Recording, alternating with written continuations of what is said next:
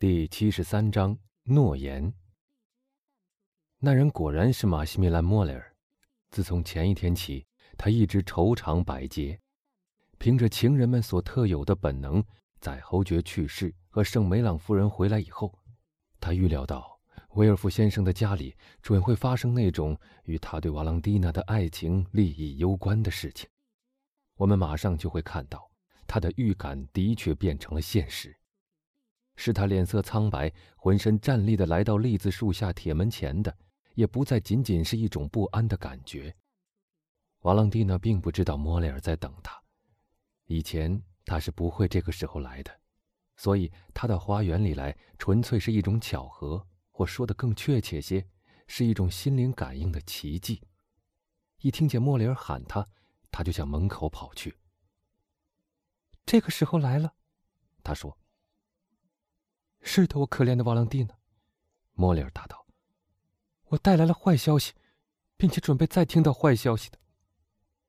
那么说，这实在是座不吉利的宅子了。”瓦朗蒂娜说：“说吧，马西米兰。虽然现在这些悲痛也已经让人受不了了。”亲爱的瓦朗蒂娜，莫里尔竭力掩饰自己的激动情绪，说：“好好听着，我求求你。”我要说的这件事是很严肃的，他们打算什么时候为你办婚事？我把一切都告诉你。”瓦朗蒂娜说，“对你，我什么都不必隐瞒。我的婚事，今天早上他们就谈到了。我那亲爱的外婆，我本来以为她可以帮助我的，但她不但赞成这门亲事，而且希望赶快办成。他们只等伊皮奈先生一到。”第二天就签订婚约。年轻人痛苦的长叹了一声，悲哀的凝望着姑娘。唉，他用低沉的声音说：“太可怕了，听自己所爱的女人平静的说出：‘你行刑的时间已经定了，几小时以后就要执行。’但这没关系，我不愿意插身其间来阻止他。哈，既然如你所说的。”一切只等到伊皮奈先生一到就可以了结，在他到后的第二天，婚书就要签订，你就将属于他。那么你明天就和伊皮奈先生订婚吧，因为今天早晨他已经来到巴黎了。瓦朗蒂娜喊了一声。一小时以前，我在基督山家里，莫里尔说，我们正在聊天，他谈论你家里所遭到的不幸，我谈论你的伤心，那时。一辆马车淋淋的驶进前庭，在那以前，我从来不相信有预感存在，但现在我却不能不相信了。瓦朗蒂娜，听到那辆马车的声音，我就打了一个寒战，接着，我就听到楼梯上响起脚步声。我觉得我当时就像死囚听到监斩官的脚步声一样。门开了，第一个进来的是阿尔贝马尔塞夫。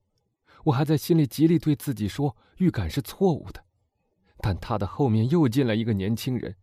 伯爵喊道：“啊，弗兰兹·伊皮奈男爵阁下的时候，我集中自己的全部力量和勇气来支撑自己。或许我的脸色是惨白的，也许我在发抖，但我确信，我的嘴唇上始终保持着微笑。五分钟以后，我就告辞了。在那五分钟里面。”我一个字也没有听到，我感到自己彻底垮了。可怜的马西米兰，瓦朗蒂娜喃喃地说：“瓦朗蒂娜，现在已经到了你答复我的时间了。要记住，生与死都由你决定。你打算怎么办？”瓦朗蒂娜低垂下头，她悲痛欲绝，方寸大乱。听着，莫里尔说。目前的情况非常严重，已经迫在眉睫。这种情况，你当然不会是第一次考虑到。现在不是悲哀的时候，那些喜欢慢慢的用痛苦来消磨时间，用吞咽泪水来打发日子的人才肯干这种事。世界上的确有这种人，在人世间逆来顺受，上帝无疑的会在天上补偿他们。但在那些有抗争意识的人，他们就绝不会浪费一刻宝贵的时间。他会立即对命运之神的打击予以还击。你是否预备和我们的厄运抗争？告诉我吧，瓦朗蒂娜。我就是为问你这话而来的。瓦朗蒂娜浑身颤抖，一双惊恐的大眼睛凝视着莫雷尔。去和他的父亲、他的外祖母以及他的整个家庭作对，这种念头他从来没有想到过。你说什么，马西米拉？瓦朗蒂娜问道。你所谓奋斗是什么意思？哦，这是亵渎神灵的呀！什么，让我违背我父亲和我那垂死的外祖母的意愿？不可能的！莫里尔吓了一跳。你高贵的心地不会不了解我，你对我了解的非常清楚，而我眼看你忍受了这么久，亲爱的马西米兰，不，我要用我的全部力量和我自己奋斗，像你所说的那样，饮干我的眼泪，要让我的父亲伤心，让临终的外婆在离开人世前不得安宁，绝对不行。您说的很有道理。莫里尔冷漠的说：“上帝呀，你怎么用这种口气对我说话？”瓦伦蒂娜愠怒的说：“是用一个崇拜你的人的口气来对你说话，小姐。”小姐，瓦朗蒂娜喊道：“小姐，哦，自私自利的人呢？你看到我的处境是绝望的，却假装不理解我。”您错了，我十分了解您，您不愿意反抗维尔夫先生。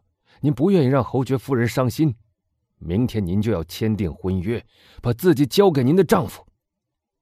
上帝，你告诉我，不然我又有什么办法可想呢？别来问我，小姐，这种事情叫我判断是很不公正的，我的自私心会使我变得盲目的。莫里尔回答，他那种沙哑的声音和攥紧的拳头，证明他已越来越愤怒了。如果我愿意接受你的建议，莫里尔，那么你以为我应该怎么办呢？回答我，不要只对我说你错了，你必须给我个主意呀！你说这句话是很认真的吗，瓦朗蒂娜？你真的要我给你出主意？当然了，亲爱的马西米兰，如果你的建议可行，我就照你说的做。你知道，我对你的爱是始终不渝的，瓦朗蒂娜。莫里尔搬开了一块门上一块松动的木板，说：“把你的手伸给我，证明你宽恕了我刚才发脾气。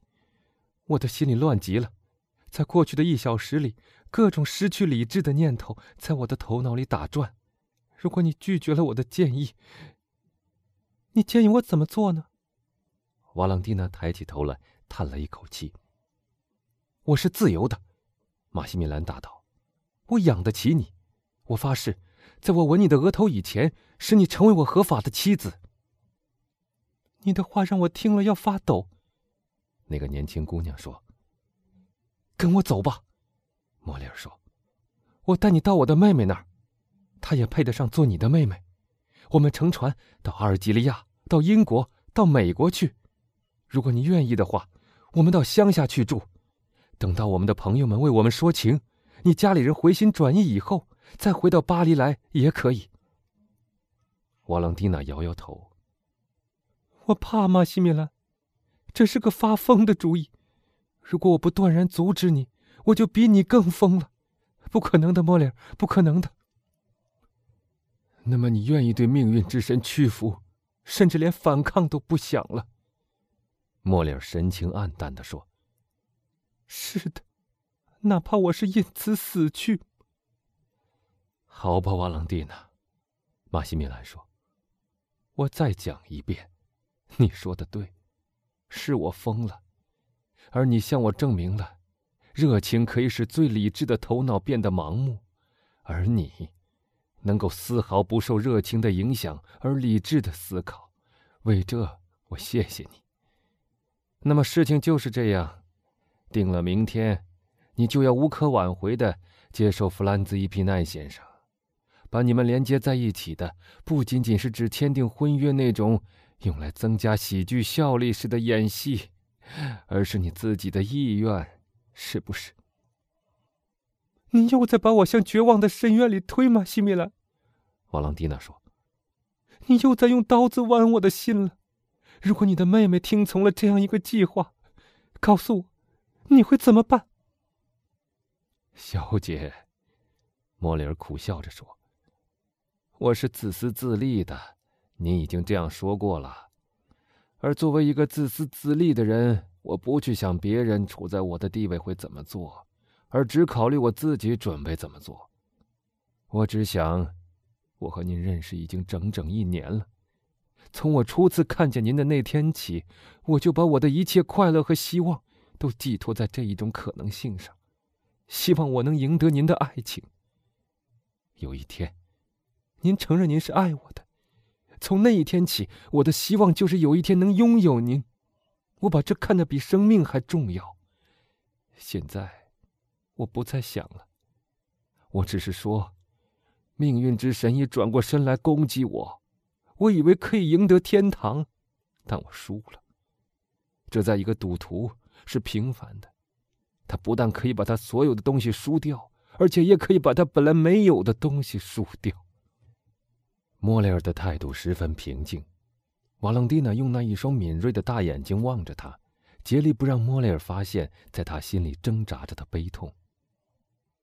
但是，一句话，你打算怎么办？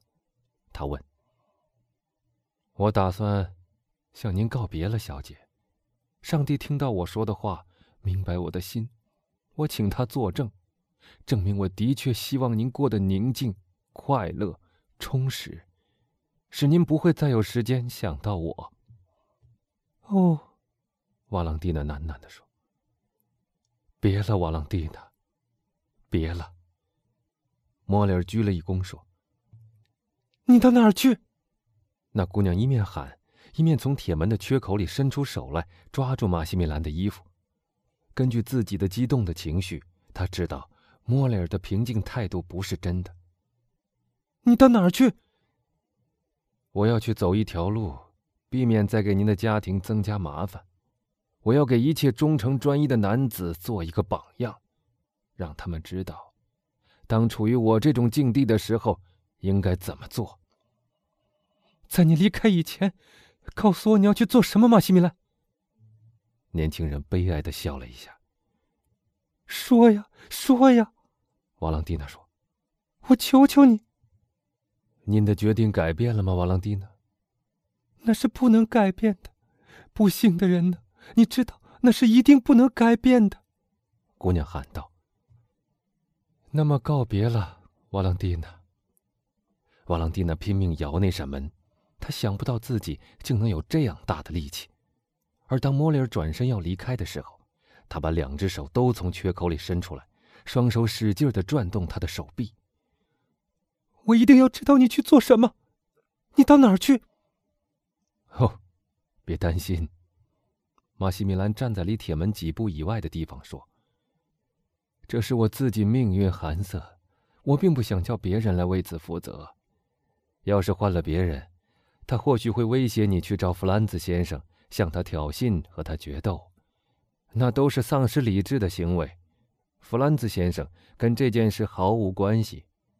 今天早晨他第一次见到我，也许他已经忘记他曾见过我这回事了。当你们两家准备联姻的时候，他甚至还不知道我的存在。我对弗兰兹先生并无敌意，我可以答应您，惩罚不会落到他的身上。落到谁的身上呢？那么，我吗？你，瓦朗蒂娜。哦，天地不容，女人是不可侵犯的，自己所爱的女人是神圣的。那么，落到你自己的身上吗？不幸的人，你吗？唯一有罪的人是我，不是吗？马西米兰回答。马西米兰，瓦朗蒂娜说。马西米兰，回来吧！我求求你。马西米兰走近了，脸上带着甜蜜的微笑。要不是他的脸色苍白，别人大概还会以为他是像往常那样快乐呢。听着，我亲爱的，我崇拜的瓦朗蒂娜。他用他那种和谐而悦耳的声音说：“像我们这样，无愧于社会，无愧于家人。”也无愧于上帝的人，可以互相看到对方的心，像读一本书一样。我不是一个罗曼蒂克的人，我不是悲剧的主人公，我既不模仿曼弗雷特，也不模仿安东尼。虽然我不曾明言，不曾发誓，而我早已把自己的生命交给了你。你要离开我，你这样做是对的。我再说一遍，你是对的。但失去了你，我就失去了我的生命。你离开我，瓦朗蒂娜，在世界上，我就是孤零零的一个人了。我的妹妹已经幸福的结了婚。她的丈夫，只是我法律上的兄弟，也就是一个和我只有社会关系的人。所以，没有人再需要我了。我打算这样做：我要等到你真正结婚的时候，因为我不愿意错过那种意想不到的机会。说不定，弗兰兹先生会在那以前死掉。当你向圣坛走过去的时候，或许会有一个霹雳打在他头上。在一个被判了死刑的人，没有不可能的事情。只要能够死里逃生，奇迹也就成了合乎情理的事情。所以，我要等到最后一刻，当我苦难的命运已经确定、无法挽回、毫无希望的时候，我就写一封密信给我的妹夫，另外写一封给警察总监，把我的打算通知他们。然后，在一个树林的拐角上。在一个深谷的悬崖边，或者在一条河的堤岸旁，我就坚决的，正如我是法国最正直的人的儿子那样，坚决的了结我的生命。